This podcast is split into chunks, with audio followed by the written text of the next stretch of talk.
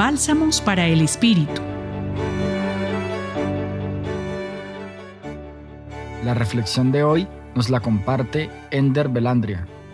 En el pasaje de hoy, Juan continúa el largo discurso de Jesús a sus discípulos durante la última cena.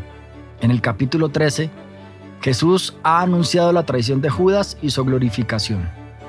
Por lo que la expresión no se turbe su corazón, con la que comienza el texto, evidencia que los discípulos están confundidos, atemorizados. Jesús reconoce este temor, pero no se enfoca en él, sino que invita a superarlo a través de la fe. Crean en Dios y crean también en mí. Las bellísimas palabras que siguen, en la casa de mi Padre hay muchas moradas, hace referencia no a un lugar concreto, sino a la experiencia tangible para el creyente de que vive con Dios y Dios vive con él.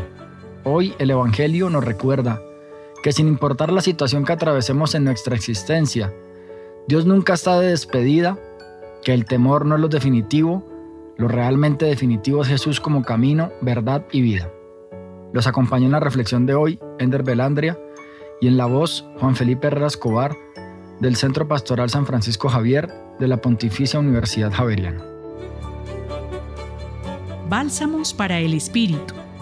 Escúchalos cada día en la página web del Centro Pastoral y en javerianestereo.com.